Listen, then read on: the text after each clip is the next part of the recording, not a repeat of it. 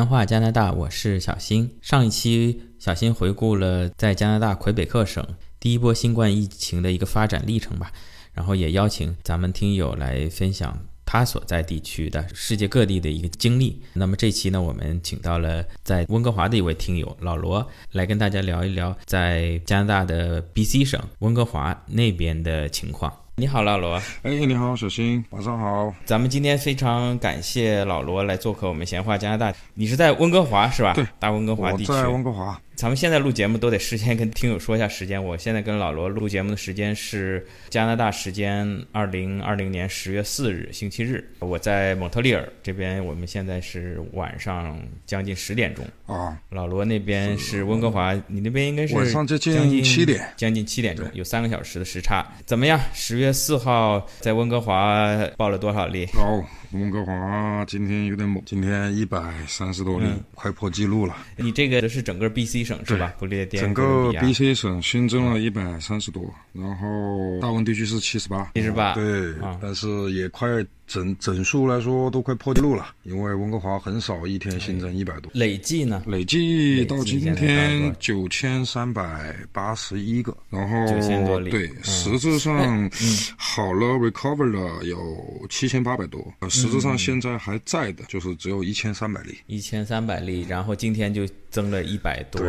今天就吧？等于是以现有存量来讲，一下子是增了百分之十。对，从这个 B C 省这边，它的死亡人数是怎么样？就是说有没有死亡人数的话，其实总的死亡人数两百三十八例吧，两百多例，两百多例。其实他们两百多例，主要百分之九十都是属于。六十岁以上的老年人，对我感觉整个加拿大，包括魁省，包括美国，包括欧洲，现在欧洲有很多都是针对老年人。对，因为他们老年人应该会有一些综合性的病症会引发出来，所以说会导致死亡。这个不知道川普先生有没有在听我们的节目，还是要保重。咱们今天本来跟老罗连线回回顾一下在温哥华在 BC 省我们这个疫情的一个发展，但是因为加拿大这个疫情第二波来势汹汹，之前跟老罗对词儿的时候，在一两周之前，那个时候感觉 BC 省还是太平无事哈。那今天也是一百多例，也给听友简单介绍一下魁北克省啊。今天一天就是新增了一千一百例左右吧，因为这个数字太大了，我也没有仔细查。基本上这一周稳定在一千以上，累计已经是七万多例了。然后死亡的人数将近六千，差不多死亡人数跟这个 BC 省确诊人数差不多不相上下。对，看来这个老罗你在温哥华现在也是一天 BC 省一天一百多，也是要注意安全啊。啊，我也观察一下，去了一下 Home Depot，然后去了一下 Canadian Tire，然后因为。他们现在都是属于强制要求戴口罩才能进去，管得也比较厉害。然后所以说，对，呃，老百姓也比较注意。这边 B C 每天新闻，政府那个 Henry 那个部长，天天反正几个小时的新闻就不停的重复，一直播。然后，所以说老百姓还是相对来说比较重视。既然说到这儿了，我们就先聊一下这个第二轮，因为现在魁省的状况已经是每天一千一百多了，这个数字已经是达到了新冠疫情以来，本来是四五月份是最高潮，每天一千多，现在已经是跟当时持平了。那么魁省这次的政策呢？目前来说，中小学还没有停课。所谓的就是像我们蒙特利尔地区处于一个他们所谓的红色警报。所谓红色警报呢，就是把餐厅的堂吃全关了，就是可以外卖、酒吧什么的全关了。戴口罩其实是在第二波爆发之前就已经是强制戴口罩，这个是一步一步按照按部就班来。但是第二波爆发以后呢，呃，新增的措施就是把餐厅跟酒吧给关掉了。那么 B C 省这次现在也是一百多了，有没有什么？新的政策，因为呃，像你说去 Home Depot 要戴口罩，我想这个可能从第一轮疫情以来，就因为 BC 省执行的一直是比较严，控制的也比较好，从第一轮以来就是可能要求戴口罩。那么这次第二轮一天一百多，有没有什么紧急的新的政策出台？首先，BC 的学校倒没有什么特别的政策，然后只是说他们学校有很多的 option 可以选择。呃，你可以随时可以选择他们的 online 的课程，然后只要跟学校说好你返校的时间就好。呃，但是实质上现在整个 BC 教育局的新闻也讲，呃，基本上选择 online 的不超过百分之十。绝大部分学生都还是在学校。第二呢，是属于 BC 本来是已经退回到第一阶段的管制了，然后现在就增加了一个呃酒吧关闭，其他的都正常。餐厅堂食可以开，但是不能超对可以开，但是他们那个堂食不能超过原来的百分之五十的座位，就座位它只能开百分之四十九点九以下，那就没问题。然后其他没有什么很特别的政策。只是最近大湾地区又新增了很多公立检测的快速检测的机构，然后和地方，他们都主要集中在每个市的公园，比较大的有大型停车场的公园，嗯，他们在停车场。然后现在每天 BC 的检测能力在一万一到一万三之间吧。我看今天早上的消息也说的是检测了一万两千四百多例。整个 BC 在第二波疫情来的时候没有特别重大的政策，大家因为一直控制的还不错，相对整个加拿大来说还不错的情况下，啊然后所以说有一小的一点点的调整，大概就是这样。听上去跟 BC 最好的时候相比，一天新增一百多例，那么一百多例其实差不多就是。魁省把第一波疫情压下去，那个最好的时候，差不多也就是将近一百例，只有极少数几天压到五十例以下。那么，所以现在可能这个政策也是跟每天确诊的人数啊，跟这个疫情的发展相关的啊，就是堂吃继续开放，百分之四十九点九九。呃，这样也就意味着桌子跟桌子之间距离也拉开了，也还是以控制距离为主。因为魁省现在一天一千多嘛，现在整个堂吃是关闭状态。对于 B 生来说了，可能大家已经比较习惯这种生活的方式了。所以说，虽然现在第二波疫情来了，但是也没有出现，嗯，什么抢卫生纸啊、抢口罩啊。还有什么那个备货啊等等，因为据我观察，嗯所有的超市，不管是 Costco，不管是 Superstore，或者是大统华等等，他们的什么饮食品，还有口罩、消毒液，还有那个呃这些东西都很齐备，就跟第一轮一样。第一轮还是多多少少，哦有这么一点事情的发生。但是时间不长，然后也就大概一周的时间就结束了。好，一周以后大家都呃回归正常的采购。怪不得这温哥华咱们华人多，挑的是好地方。对，华人都相对重视。奎生，我们现在这个口罩、消毒液好像是不缺，因为这个一开始全球缺货，产能不足，现在应该都跟上了。对对。第二轮一来呢，这个卫生纸又断了。我 我。我上周去 Costco，这个他们说已经说是限购，每人买两大包，但是我我倒是没想买，因为我家里还有存货。但是我我看了一眼，就是那牌子下面呢。我下午去的嘛，已经没有了啊。那可能每天会上一批货，然后再限购一下。呃，没有第一第一轮缺的那么厉害，但是 这老外又又又在抢这卫生纸。说了半天第二轮，咱们回到咱们这期的主题，就是呃，整个 BC 省，包括温哥华，咱们华人在这次新冠疫情当中，就是第一轮的一个应对。那么咱们在 BC 省，包括温哥华这边，咱们华人。呃，第一轮疫情的这个消息，呃，也是从国内得到，大概什么时候？嗯，大概就在一月中旬吧，就国内开始传了。一月中旬。对，开始传这个事情以后，对大家还是就开始引起了重视，因为我现在都记得很清楚。呃，我在一月中旬，就是还国内还没有正式宣布武汉还没有封城之前，然后这边其实都已经开始，很多地方都已经买不到口罩了。因为像口罩还有消毒液这些东西，本来也不是属于呃大量存货的，就商店会大量存货的，所以说都不太好买。然后一月中旬吧，中下旬开始，其实整个大温地区的口罩、手套等几乎都已经没了。但是，但是我们其实都知道，因为这边的华人圈里边，包括我自己，呃，我们都还是去买了很多口罩，就通过他们红十字会的方式。就发给国内了，当时，啊，当时也有这边的很多群友，包括这边的很多华人嘛，因为这边有各种组织，然后里边都在，呃，叫大家一起去帮助嘛，就帮助去采购口，特别是口罩这个东西，所以说我们都是能买尽量买吧。当时我还买了两箱，也是买了两箱吧。然后对对，也是买了两箱，然后交给了他们那边的华人统一组织的红十字会，然后也寄回国内去了。嗯，所以说这是第一波刚刚才开始的时候，在整个在 Richmond，因为你知道在大温地区 Richmond 是华人最多的嘛，对吧？在 Richmond 那个地方，从一月底开始，基本上很多华人都开始戴口罩了，但是就是主要是集中在进入室内戴口罩，所以说。呃，在这边，当时大统华还被特地还被政府表扬过，因为大统华是华人超市嘛，然后表现的最好。嗯，因为疫情一来的时候，立马就开始呃要求强制戴口罩，就政府还没有明确命令的时候，都已经开始强制要求戴口罩、测体温等等这些措施了。在整个华人圈，一开始 B、C 的最可能大概有呃四五个案例吧。就一开始的案例也应该是华人，因为我们看新闻都是华人，但是到后面因为华人对华人大家都做的比较好了以后，就基本上没有华人再中招了，就是大那种叫社区传播嘛，基本上没有。呃，不管是华人比较集中的 Richmond，或者是。本拉比，或者是高桂林，或者是白石，华人圈里边都没有发生社区传播，所以说这边 BC 首先华人就做了一个态度出来，因为老外其实他们对这一块的理解啊始终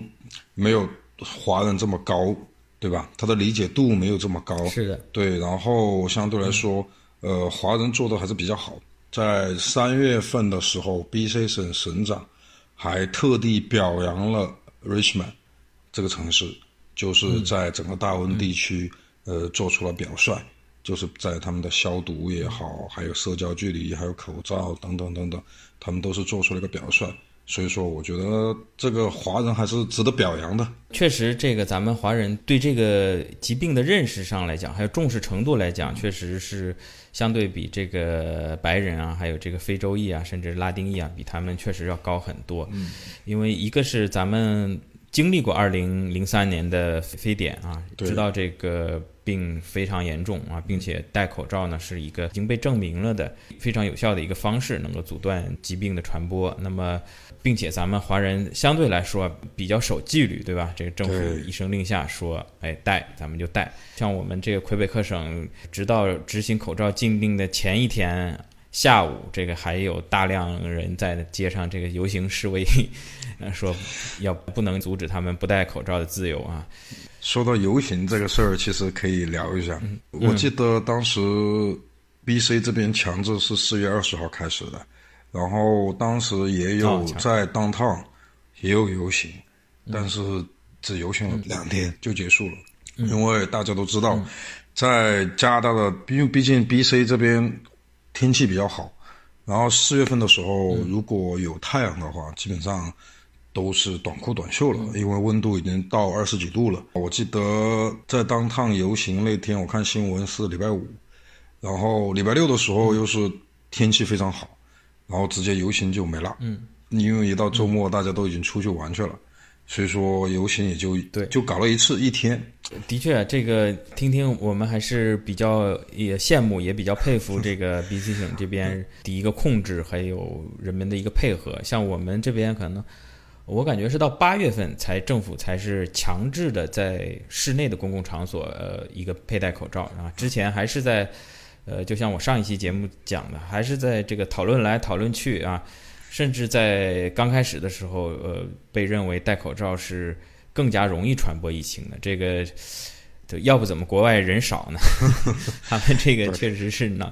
甚至就出现了我们这儿就是，比如说在蒙特利尔的公交公司，这个司机他戴了口罩，这公交公司说你司机戴口罩，这个容易引起乘客的恐慌啊，要求司机不能戴口罩。嗯。啊，这个都是非常非常一个反制的一个一个一个行为吧。但是听老罗这边介绍，确实 B C 省这边，对这个刚刚事实就摆在这儿。刚刚正好你说到，那现在控制就就是好。对，刚刚你正好说到公交车，我觉得也可以聊一下，因为我会经常看到公交车嘛。虽然疫情呃发生以后没有去坐过，然后但经常会看到公交车。这边公交车也是有管制的，然后从四月份开始就是属于要强制戴口罩才能上公交车，这是他们已经贴出来的。然后第二呢，呃，我看到窗外看到公交车是两个邻座只能坐一个人，然后前后他他隔一排，然后就是他们而且不能，你知道公交车在上下班的期间其实是蛮蛮多人的，对吧？但是他们每一班车。呃，大概只有原来的百分之三十或者百不到百分之四十吧，因为他你想他一共也没几排，然后他每隔一排才能坐一个人，然后两个邻座才只能坐一个人，然后都只能靠窗坐，对，只能靠窗坐，就中间通道的地方那个座位是不能坐人的。然后这边老百姓也很配合，因为我看到一开始没看得很明白，就说为什么为什么这么一班车下午下班的时间点儿。然后没几个人去坐公交车。后来我是看新闻发现他们是有这种要求。当然现在没有当时这么严格了哈。现在呢是属于嗯，不能有站的乘客，就每个位置坐满没问题，但是不能有比如说站在通道的人不行。啊，现在现在依然是不行的。好，所以说这一块啊，这应该是我觉得还还有点意思。他们这一块反应也比较快。呃，三月份的时候都没有这些，然后但是四月二十号一开始，马上不管是他们的公交，还有他们的那个 SkyTrain，呃，包括他们的地铁，嗯，然后所有都开始强制就隔一排才能坐人，隔一排才能坐人，所以在这一块上面做的还是蛮好。这个确实，一个是政府的政策比较。比较迅速，比较给力，一个是人民也比较配合。嗯，对。这个你虽然虽然说政府出了这个规则，如果是这个乘客都不配合，大家挤在一起，这个就一个司机嘛，他也他也不是警察，没枪没什么，也不能把你拿枪逼你下去。对的。这个还是非常的有守纪律，我们 BC 的这个老百姓。另外，我其实有一个疑问，提到这个还是咱们 口罩，因为这个。这个比较具有话题性啊，经经常就是包括我们华人之间，可能有些朋友可能也比较支持老外的观点，有时候甚至会吵起来。我想问一下，其实。作为整个加拿大，他的呃，我记得当时有一位女士也是亚裔，这个好像好像可能是华裔，姓谭的，是我们整个加拿大首席哦首席医学官谭勇师。我觉得他一直都在强调，在在疫情刚开始的时候都在强调口罩呃没有必要，可能跟我们魁省那个那个江湖郎中一样的，每天在说口罩反而会增加传染的几率。那么呃，作为 BC 省的这个医学顾问，我觉得他们还是比较力排众议啊，就是说。从加拿大这边首席医学顾问是说不用戴，但是我们我不管你怎么说，我们 BC 省我们根据华人的经验实践操作的一个成果吧，我们还是主推在四月份就开始强制戴口罩。对，我觉得首先你说的非常对，因为 BC 的在疫情当中的某一些他们政府的操作，还是一开始跟联邦政府还是有还是有不同的地方。就刚刚说的，联邦政府其实一开始。呃，那个不主张戴口罩，但是 B C 这边其实从一开始就主张一直戴口罩，然后这个主张在室内建筑嘛，呃，包括现在也是属于室内建筑戴口罩嘛，在户外不用戴。对，呃，所以说这一块，呃，因为每个政府也是根据自己政府区域管辖的区域的情况来决定的嘛，因为毕竟温哥华还是属于呃加拿大比较大的口岸了。对吧？就是不管是从美国边境，或者是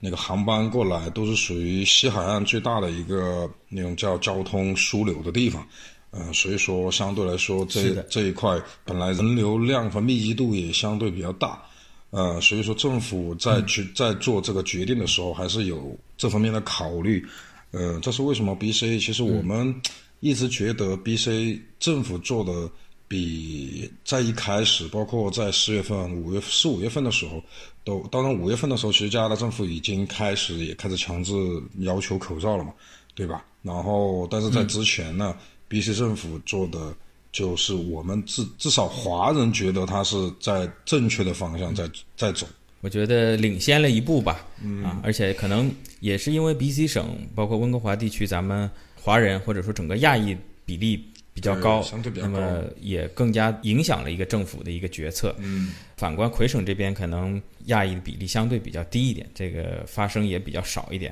甚至我们现在这边这个戴口罩呢，还真的就是增加了感染的几率。但是原因并不是他们那个所谓的这个医学顾问呃说的，就是你戴口罩啊要增加摸脸的机会啊，而是说这个魁省这边的这帮老外，本来政府说你是人跟人之间两米距离。他们现在最近政府强制戴口罩以后呢，哎，他们觉得戴了口罩没事了，然后经常在这个排队啊，或者是在有一些场所啊，反而是挤到一块儿去了。所以这个有一些老外啊，有一些省的老外吧，这个确确实这个纪律性啊实在太差了。咱们可以看一下这个 B C 省啊，还有包括我所在魁省这个疫情。老罗，你你在这边 B C 省就感觉就是。从一开始就执行的比较严，控制比较好，那后面呢，相对大家就可以过得轻松一点。对，嗯，我最大的感受呢是属于在一月中下旬开始到整个二月份，就是大家都还是比较紧张，特别华人还是比较都都都比较紧张。当时也出现了一一定的存货，但是都不多，因为大家都知道，哦，各种超市他们都。应对力度也也非常大，他们的备货也非常充足，所以说也没有出现什么像有的朋友，其他省的朋友，包括阿尔伯塔的他们的朋友啊，或者安省的朋友啊，他们说买什么呃吃的呀，或者是食品等等，一买买几周，呃，这边倒倒没有这么严重。但是呢，在三三四月份呢，排队现象还是比较显著。因为我曾因为当时超市控制人数嘛，对，我在外面排队。对，我记得在有一次四月份的时候，在 Costco 去，还不是周末，就是正常的礼拜礼拜二、礼拜三的样子。然后下午，然后你知道 Costco 本来建筑物一个单体建筑物也非常大，但是就基本上排队都已经排了一圈了，就围着建筑物排了一圈。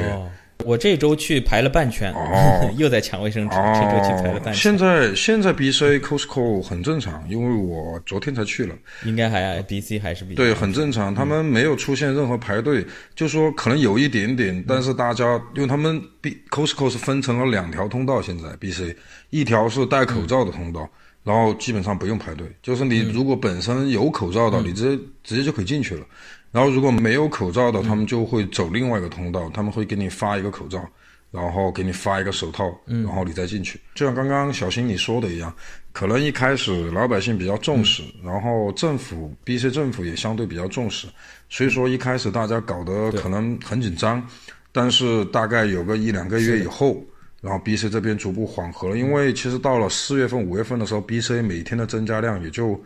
呃四十来个或者三三十几个。最低的一天，我记得六月份的时候才九个人，八个人还是九个人，呃，所以说，呃，就情况肯定是当时来说是越来越好，就越来越向好。你看 B C 不是也逐步就把那个控制级别嘛，最高还是控制到三级嘛，就逐步在七月份的时候就退回到一级了。退回到一级呢，就基本上所有都可以开，呃，就所有的公司、所有的堂食、那个食品店等等都可以开，只是他们有一定的要求。就是比如室内不能超过两个人，比如说一般的那种冷饮店的话，是要求店里边不能超过两个人，然后点外卖这些都没啥问题。好，所以说现在大家都觉得，因为你知道在国外嘛，在海外大家只只要一旦熟悉了某一种生活的节奏，就好比现在一样，大家都熟悉这个节奏了，对吧？反正出门去了购物购物的地方，然后到了停车场下车把口罩戴好。然后现在基本上是我看温哥华这边每一个人他们的基本操作，现在就是，所以说，呃，当然，呃，这两天的有一个反弹哈，这个反弹还是有一点点带社区，这不叫社区，还是属于养老院，因为我看昨天和今天，昨天是属于本拉比的养老院，今天是属于高桂林的一个养老院，然后出现了出现了传染，然后然后才导致了相对来说数量涨得比较快。好的，那今天非常感谢老罗做客我们闲话加拿大，呃，也祝您还有您的家人啊能够平平安安啊度过这次疫情。谢谢，这个多保重。哎，谢谢，小心你们在魁北克一样的，